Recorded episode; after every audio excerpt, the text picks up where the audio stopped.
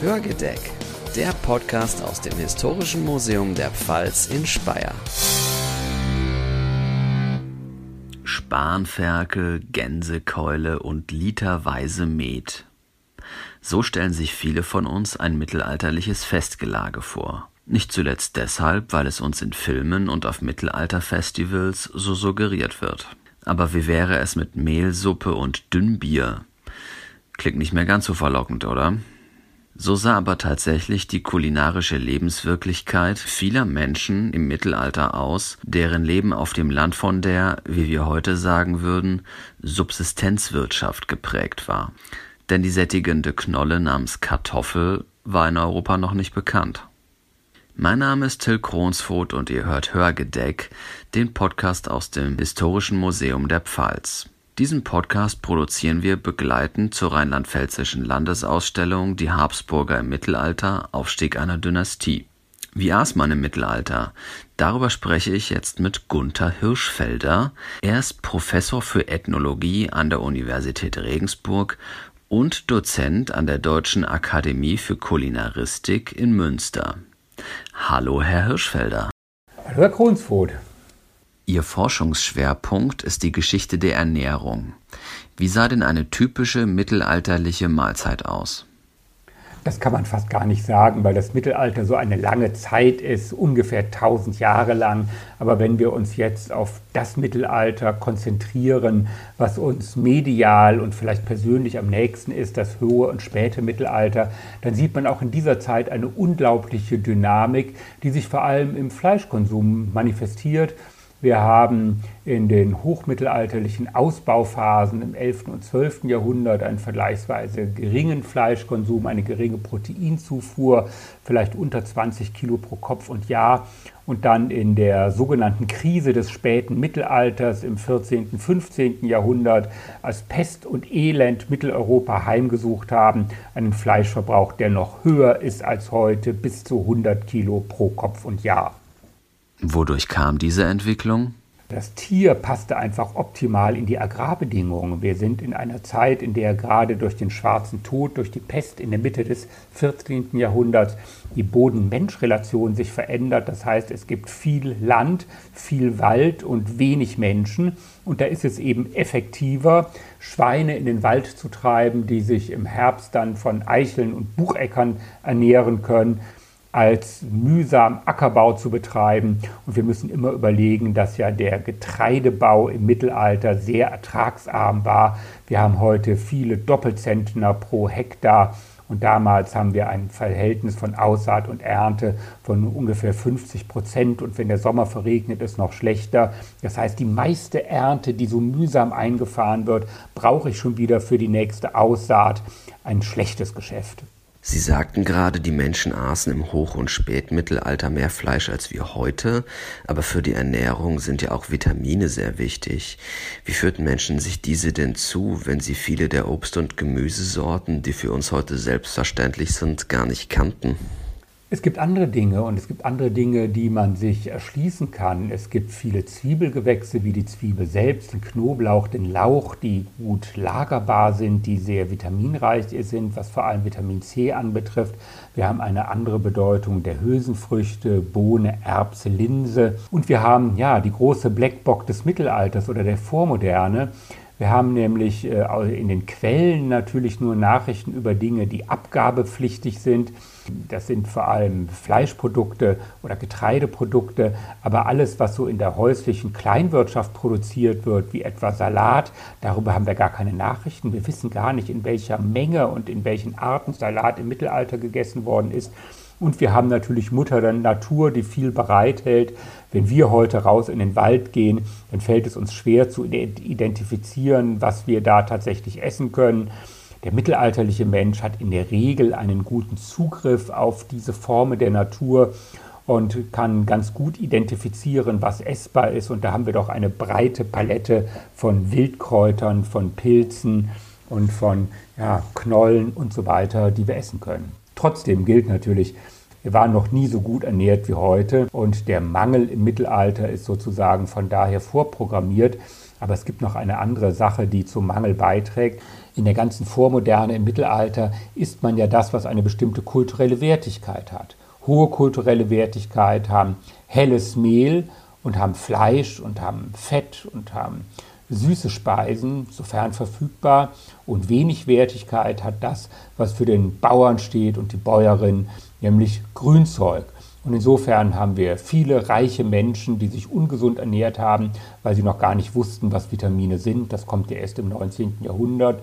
Und es ist kein Zufall, dass im Übergang vom Mittelalter zur Neuzeit um 1500 das aufstrebende Amsterdam oder die reiche Hafenstadt Antwerpen Städte waren mit einer sehr niedrigen Lebenserwartung und ländliche Regionen für unter Umständen eine viel höhere Lebenserwartung hatten. Liegt eben auch an der Ernährung. Unterschiede in der Ernährung zwischen Stadt und Land haben wir gerade schon kurz gestreift. Wo lagen denn vielleicht die größten Unterschiede? In der Stadt habe ich wie etwa an der Rheinachse oder wenn wir an Nürnberg oder Frankfurt am Main denken, da haben wir eine Versorgungslage, die ist vor allem dadurch gekennzeichnet, dass ich auch Importgüter habe, also Gewürze aus dem arabischen Raum, äh, Fischprodukte aus der Nordsee oder aus der Ostsee, die natürlich eingesalzen sind und nicht frisch wie heute sind. Und ich habe Wein, der äh, etwa aus dem Elsass herangebracht wird. Die große Mehrzahl der Bevölkerung, über 90 Prozent, ernährt sich von dem, was in der unmittelbaren Umgebung wächst, in einem Umkreis von 5 bis 10 oder 15 Kilometer, also regional, saisonal und bio. Die Leute haben es aber nicht geschätzt, sondern hoch im Kurs standen Importprodukte.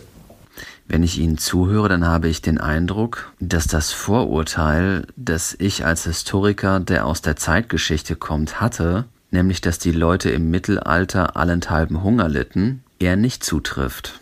Naja, heute sind wir ja gewohnt, dass wir das ganze Jahr über immer gleichmäßig zu essen haben. Wir haben keine Hungerzeiten mehr. Vielleicht kommen die im 21. Jahrhundert wieder. Das ist im Mittelalter ganz anders. Da haben wir sehr große Schwankungen und wir haben insgesamt eine gute Lebensmittelversorgung in der Erntezeit, im Spätsommer und im Herbst und in der Schlachtzeit die dann äh, bis äh, in den Oktober, November reingeht. Danach isst man die Vorräte und im Frühjahr sieht es schon deutlich mauer aus und der Frühsommer ist eigentlich die kargste Zeit, da wo auch Arbeit auf dem Feld notwendig ist. Und wir können davon ausgehen, dass wir immer wieder Phasen haben über das Jahr oder über das Leben hinweg, wo Menschen gut und sehr gut zu essen hatten. Und wir haben immer wieder Phasen, wo ein Großteil der Bevölkerung auch Hunger leiden musste. Und äh, das betrifft einmal die äh, finanzielle Ausstattung. Das heißt, je mehr Geld ich hatte, desto mehr hatte ich zu essen. Wer arm ist, und das ist durchaus 20, 30 Prozent der Bevölkerung, ist dauerhaft massiv kalorienunterversorgt. Und wir haben eben die unglaublich große Abhängigkeit von den Ernteerträgen. Wir haben gute Erntejahre und schlechte Erntejahre. Heute wird das ausgeglichen, weil es überhaupt kein Problem ist, Kartoffeln aus Baden an den Rhein zu bringen oder aus Norddeutschland nach Süddeutschland. Im Mittelalter habe ich weder die Kartoffel noch diese Transportkapazitäten. Ich esse tatsächlich vor allem das, was in der unmittelbaren Region wächst wenn wir da einen ganz schlimm verregneten Sommer haben, wenn wir da einen zu langen und harten Winter haben oder wenn wir Krankheiten haben, die etwa das Getreide befallen oder das Gemüse befallen, dann haben wir Phasen von massivem Hunger. Dazu kommen immer wieder die Hungerproblematiken, a durch Ernteverlust, durch Feuer, durch Schädlingsbefall, durch Mäusefraß und natürlich durch Kriegszeiten. Von daher im Mittelalter hätte von uns kaum einer gerne gelebt. Das Anlegen von Vorräten hatten Sie gerade schon erwähnt. Wie konservierte man Lebensmittel denn? Grundsätzlich ganz problematisch. Wir haben in vielen Regionen, wo Getreide angebaut wird, äh, Dorfteiche, auf denen kleine Inseln sind, auf denen Getreidespeicher sind, weil dann weniger Feuergefahr ist, weil dann weniger die Gefahr ist auch durch äh, Schädlingsbefall. Und wir haben ansonsten die alten Konservierungsmethoden Trocknen auf der einen Seite, Einsalzen, also Pöken auf der anderen Seite oder Fermentieren auf der anderen Seite. Also etwa das Einmachen von Sauerkraut oder von Bohnen oder von Erbsen. Bei uns ist das ein bisschen in Vergessenheit geraten, ist aber im Food-Bereich wieder voll im Trend. Auf Mittelalterfestivals scheint die Ernährung ein zentraler Bestandteil der Identifikation mit dieser Epoche zu sein. Nehmen Sie das auch so wahr? Naja, wir gehen ja auf Mittelalterfeste nicht, um das reale Mittelalter zu erleben. Das ist vielleicht der Anspruch. Tatsächlich imaginieren wir das Mittelalter. Das Mittelalter ist so eine Sehnsuchtszeit. Wir sehen dann oft Darstellungen von fröhlichem Umtrunk und lockeren sexuellen Sitten und so weiter. Das korrespondiert natürlich mit der Realität überhaupt nicht. Die Mittelaltermärkte und äh, Historienspiele haben eine ganz andere Funktion. Sie erzählen vielleicht eher was über unsere Gegenwart, über unsere Sehnsüchte, über unsere Vorstellungen, über unsere Fantasien und weniger über das Mittelalter. In einer übertechnisierten Welt haben wir Sehnsucht nach einer nicht technisierten Welt. Und als das Mittelalter im 19. Jahrhundert entdeckt worden ist, da hatte man eher die Vorstellungen von männlich dominierten Kämpfen, von mutigen Königen, von Reichen, die sich ausgeweitet haben und so weiter. Und wir können gespannt sein, was im 21. Jahrhundert noch für Fragen an das Mittelalter gestellt werden. Das sagt Gunther Hirschfelder. Vielen Dank für das Interview. Sehr gerne, Herr Krunsfurt.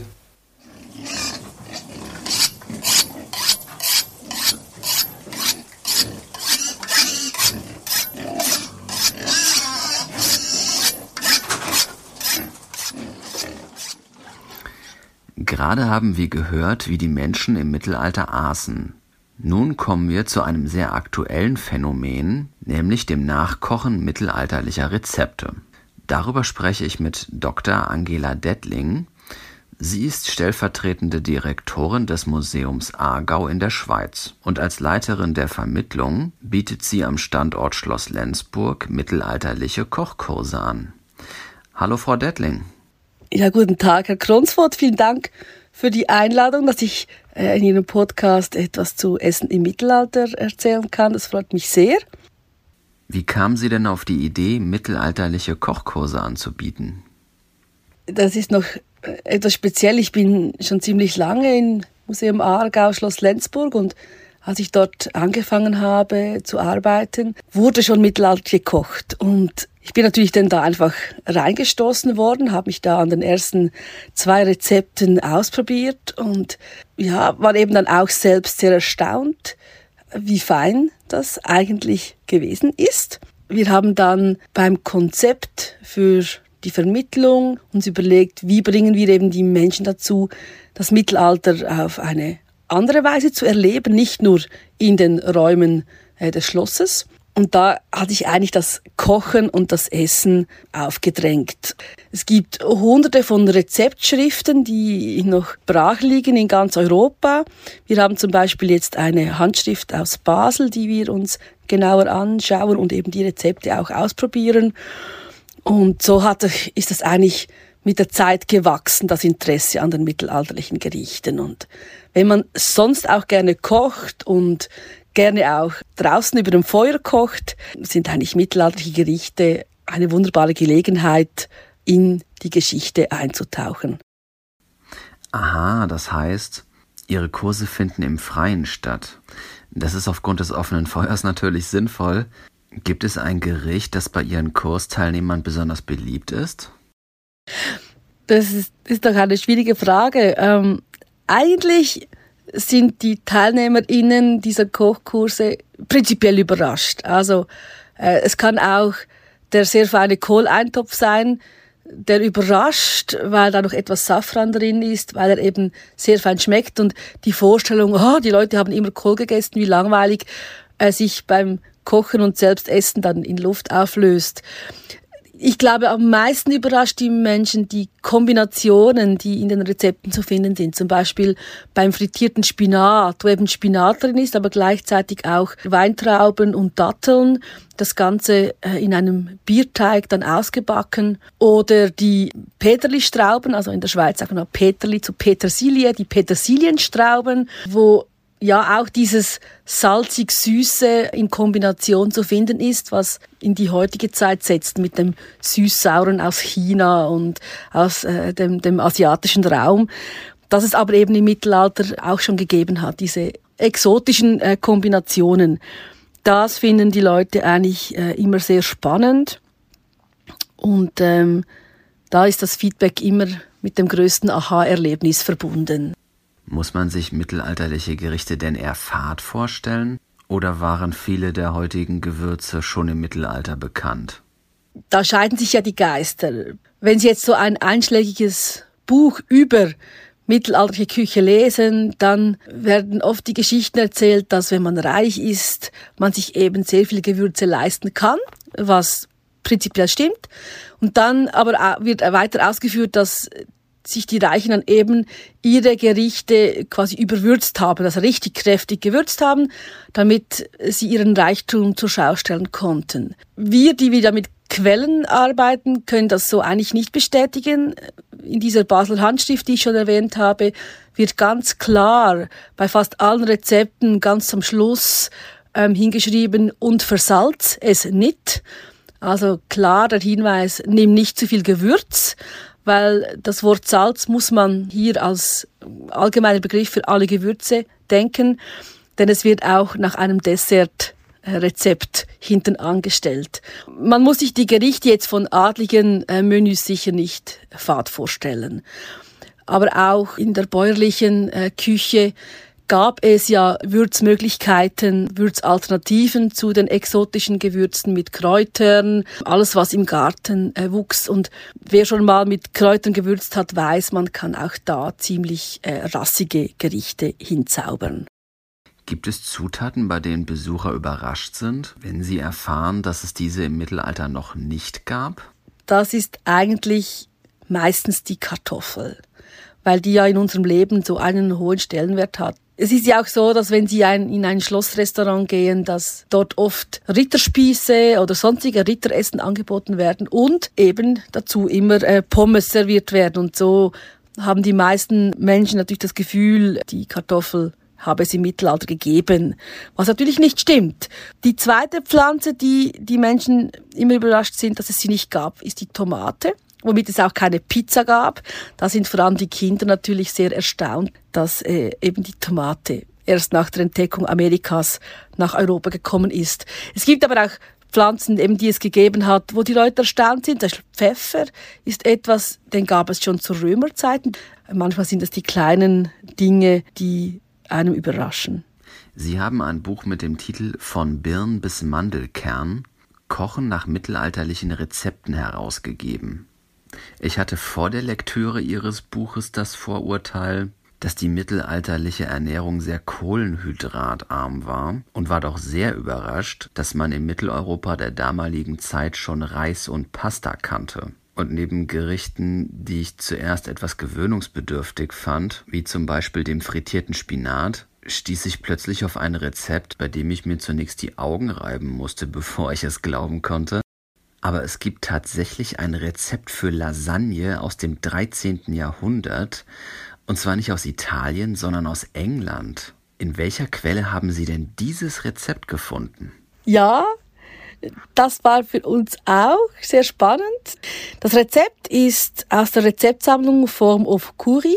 Curie kommt eigentlich aus dem Französischen von queer, kochen, das heißt also die Kochkunst und ist eine Rezeptsammlung mit 205 Rezepten von verschiedenen Köchen aus dem Umfeld von König Richard II. von England, also wirklich äh, vom Hofe des Königs. Das Rezept ist relativ einfach, man braucht Lasagneblätter, Käse und Gewürze.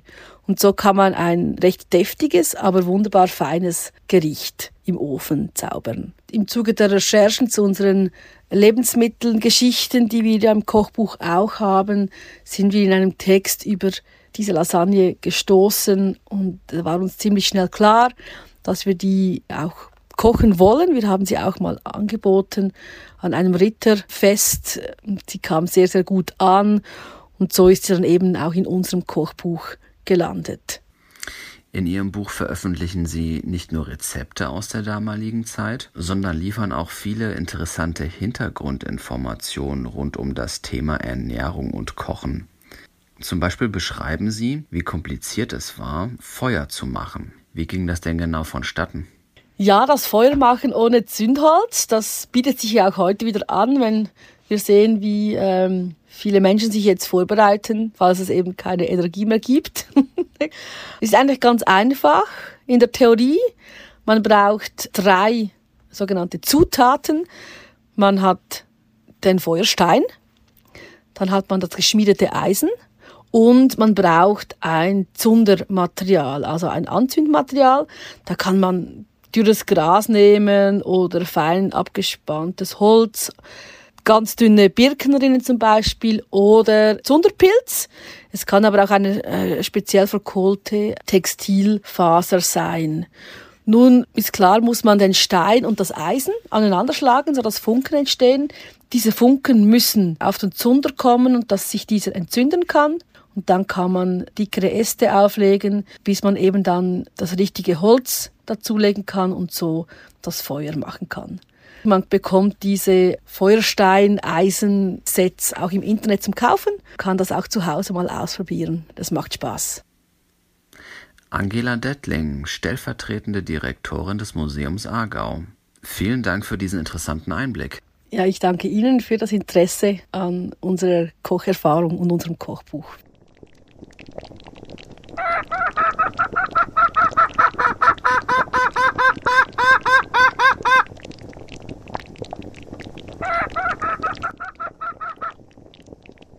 diesen beiden Interviews über das Essen im Mittelalter sprechen wir jetzt über ein Getränk, ohne das kein Mittelalterfest funktioniert, nämlich Bier. Mir gegenüber sitzt Dr. Sebastian Zahnke. Er ist Kurator am Historischen Museum der Pfalz und Teil des Teams der Habsburger Ausstellung.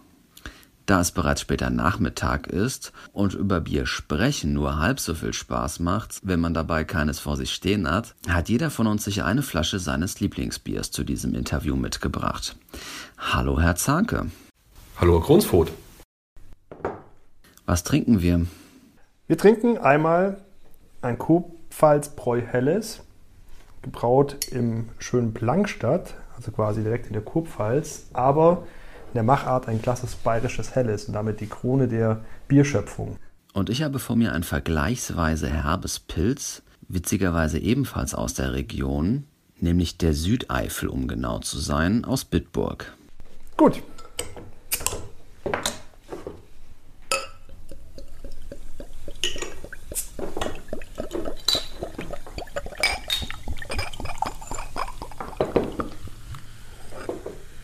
Prost. Zum Prost.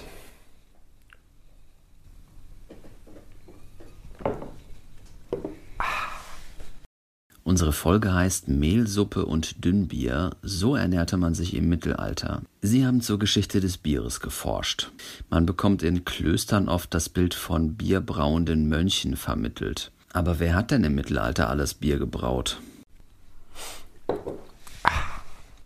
Die Klöster spielten sicherlich eine große Rolle. Ich denke, man muss vorwegstellen, dass es gerade bei diesem Thema, also wir reden ja heute über Bier im Mittelalter, ganz große zeitliche und regionale Unterschiede gibt. Also was das wer hat, wie und wo Bier gebraut angeht. Denken wir einmal zunächst schon an die Periodisierung, also das Mittelalter.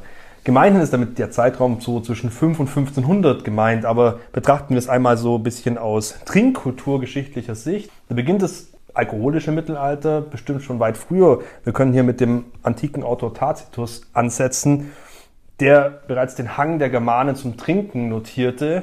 Und das reicht dann bis hin zu Martin Luther, der zu Ende des Mittelalters schließlich bemerkte, dass der Teufel des Deutschen ein guter Weinschlauch sei. Aber das nur als kleine augenzwinkernde Randbemerkung. Zurück zu den Klöstern. Ich denke, tatsächlich waren gerade im Frühmittelalter die Klöster zentrale Orte der, des Bierbrauens. Im Regelfall aber vor allem leichtes Bier für die Selbstversorgung. Das hing aber auch damit zusammen, dass es äh, dieses Bierbrauen, egal in welcher Ausprägung, in gewisser Komplexität innewohnt. Ein langer Prozess, der auch eine geeignete Örtlichkeit erfordert, Räumlichkeiten, die geeignet sind, ein Keller, ein Dachboden voraussetzte und auch gewisse Arbeitsabläufe, die Ressourcen. Und das war alles viel mehr natürlich im klösterlichen Umfeld gegeben als andernorts. Aber es war nicht der einzige Ort dafür. Aber wir wissen auch, in der Forschung insbesondere herausgestellt worden, dass auch viele andere Orte bereits in der Frühzeit generell für das Bierbrauen in Frage gekommen sind. Es mag der Herrenhof gewesen sein oder andere Stellen, wo die Gemeinschaft im Auftrag oder eben zusammen ans sogenannte Bierbrauen gegangen ist. Interessant ist aber vor allem, sagen wir mal, für die Qualität, für die Entwicklung, für die Kultur des Bierbrauens eher aber die Zeit ab dem Hoch- und Spätmittelalter. Also so ab 1200, 1300, als mit den aufstrebenden Städten die Bedeutung des Brauwesens, gerade in solchen urbanen Umfeldern, enorm zugenommen hat. Also dort wurde nicht nur zu Hause gebraut, so die Kultur des Hausbrauens sich entwickelte, sondern auch zunehmend das professionelle Bierbrauen sich so langsam etablierte, als letzten Endes auch die, sagen wir mal, die Oberschicht ein Interesse daran fand, den Adel zu imitieren, ihre eigenen Bedürfnisse herausbrachte und damit natürlich auch eine größere Nachfrage nach qualitätsvollen Produkten war, sage ich mal. Aber umgekehrt so auch die breite Masse die Möglichkeiten hatte, also Bier so ein bisschen Wirtschaftsgut wurde. Das ist der Moment, als Bierbrauen auch quantitativ und qualitativ zum Volksgetränk geworden ist. Wer durfte denn Bier trinken? Letztlich jedermann, der sich keinen Wein leisten konnte. Das machte auch ein Stück weit an der Qualität, aber vor allem auch an der sozialen Situation liegen. Das Bier lässt sich zum Getränk der ein bisschen breiten Massen wurde. Der Preis war deutlich geringer, war nahrhafter und in manchen Gegenden nahm er damit sogar den Platz von Wein in der Liturgie ein. Und auch der Papst erlaubte glücklicherweise nicht den Priestern im norwegischen Trondheim im 13. Jahrhundert in der Messe ersatzweise Bier statt Wein zu verwenden oder auch nicht, dass Bier ein legitimes Mittel der Taufe war. Heißt das, es gab keine Altersbeschränkung beim Genuss von Alkohol? Also zumindest nicht in den gebräuchlichen Regularien, die sich ja mehr so ein Stück weit an die wirtschaftliche Aspekte richten. Also was in einem Bier, wie, in welchem Umfang verwendet werden durfte, wer Bier brauen durfte überhaupt. Das war mit einem gewissen Recht verknüpft und dergleichen mehr. Also mir zumindest ist kein ab 16 Jahren oder ab 18 Jahren gebräuchliches Mindestalter für Bierkonsum bekannt. Beim Biertrinken sitzt man gesellig zusammen, man prostet sich zu. Welche soziale Funktion hatte denn das Trinken im Mittelalter? Das führt auf die Bedeutung von Alkohol oder sagen wir mal generell Speisen und Trinken in verschiedensten kultischen und sozialen Situationen ähm, zurück. Man denkt an die Kirche und man denkt an den Hof, das höfische Mahl, wo gemeinsames Trinken ein eine Gemeinschaft begründete, Gemeinschaft stiftete. Und ähnliches lässt sich in den Wirtshäusern des Spätmittelalters beobachten, wo regelrecht soziale Systeme durch das gemeinschaftliche Trinken etabliert wurden. Das konnte natürlich ausarten, das liegt wahrscheinlich in der Natur der Sache. Und in dem Fall bemerken wir gerade im Spätmittelalter zum Umbruch zur frühen Neuzeit, das Zutrinken ist eine Art des Freundschaftsrituals, bei dem ein Gefäß in einem Zug geleert werden musste und umgekehrt dem ähm, gerade eben zu Gelehrten, zu Geprosteten, von dem wurde Gleiches erwartet. Und so auch verbunden mit gewissen Ritualen und Formen. Es wurden Gläser geschaffen, die man gar nicht abstellen konnte, um das Ganze ein bisschen zu fördern. Das, dieses gemeinschaftliche Besäufnis artete derart aus in den Städten, dass es schließlich um 1500 in großen Teilen des damaligen ähm, Deutschlands, wenn man so will, verboten und unter Strafe gestellt wurde. Wir hatten kürzlich eine kleine Diskussion, weil ich mich als bekennender Pilztrinker zu der Schmähung hinreißen ließ. Helles schmeckt wie gelbes Wasser, was sie empört zurückwiesen. Über Geschmäcker lässt sich ja bekanntlich streiten, aber abgesehen von persönlichen Vorlieben kann man ja schon feststellen, dass es gerade von Nord nach Süd große Unterschiede gibt. Wie sehen die denn aus? Regionale und auch zeitliche Unterschiede prägen die gesamte Geschichte des Bierbrauens und auch des Konsums. Und so interessanterweise war nicht so wie heute die Gattung das eigentlich Entscheidende, also jetzt ob Weizen, Pilz oder Helles, sondern eher die Herkunft neben der Qualität, also woher das Bier kam, aus welcher Stadt, aus welcher Umgebung. Die gehopften norddeutschen Biere waren damals wegen ihres Geschmacks tatsächlich sehr beliebt und haltbar. Städte wie Hamburg und Bremen waren Zentren des Exports. Was interessant ist dabei, ist die Auswirkung des Härtegrads des lokalen Wassers, der sich ja gerade bei uns zwischen Norden und Süden enorm unterscheidet und so auch natürlich dieses Bierbrauen, auch die Art und Weise, wie man Bier braut, wie viel Hopfen man einfach verwendet, erklärt und das traditionelle bayerische Helle letzten Endes zur Krone der Bierschöpfung macht.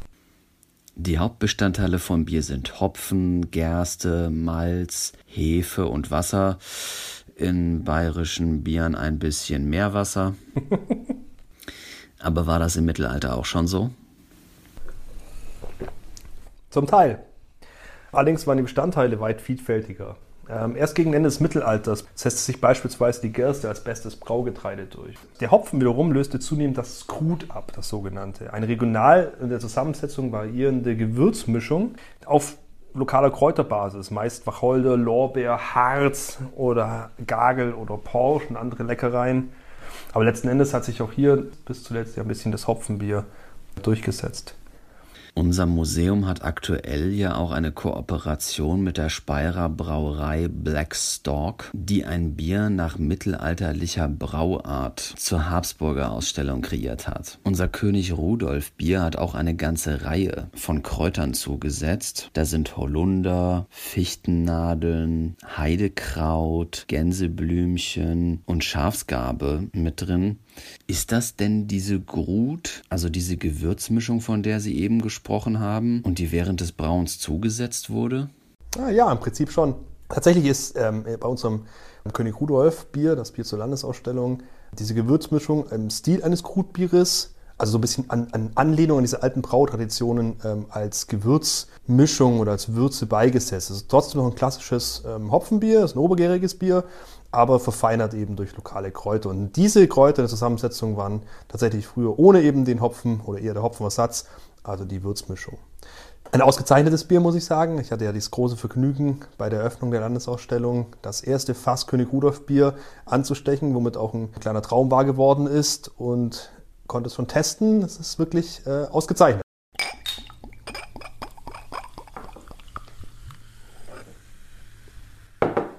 Eine andere beliebte Zutat im Mittelalter war Hafer. Ähm, das Haferbier war so etwas wie das im Haus gebraute Bier ohne große Ansprüche. Also man könnte es wahrscheinlich heutzutage mit einem Bitburger vergleichen oder ähnlichen Absonderlichkeiten. Wurde auch in manchen Regionen allerdings, wie in den Niederlanden, auch gewisse Bedeutung zugemessen, die dort gewisse Spezialitäten entwickelten, auch in Verbindung mit anderen Getreidesorten wie Weizenmehl oder sowas. Das sagt Sebastian Zanke. Vielen Dank für Ihre Zeit. Sehr gerne, Herr Grundsbrot. Herzlichen Dank für die Gelegenheit, hier Werbung für das gute bayerische Bier machen zu dürfen. Und wie gut, dass wir über Geschmack nicht gestritten haben. da gibt es auch wenig zu streiten. Während ich darüber nachdenke, wie ich diese Folge beschließe, fällt mir ein, was Gunther Hirschfelder eingangs sagte. Im Mittelalter hätte wohl keiner von uns gerne gelebt. Und ich denke, das stimmt marodierende Heere, die die Ernte vernichten, Frühlingsmonate, in denen die Vorräte zu Neige gehen, aber in der Natur noch nichts Essbares wächst und das Schwein noch nicht fett genug ist, um geschlachtet zu werden. Vor einigen Monaten empfahl mir ein Freund das Buch Eine kurze Geschichte der Menschheit von Yuval Noah Harari. Darin steht, die Sesshaftwerdung und der Beginn des Ackerbaus sei im Vergleich zum Leben des Jägers und Sammlers, Achtung Zitat, der größte Selbstbetrug in der Menschheitsgeschichte. Dieser These widerspricht Gunther Hirschfelder.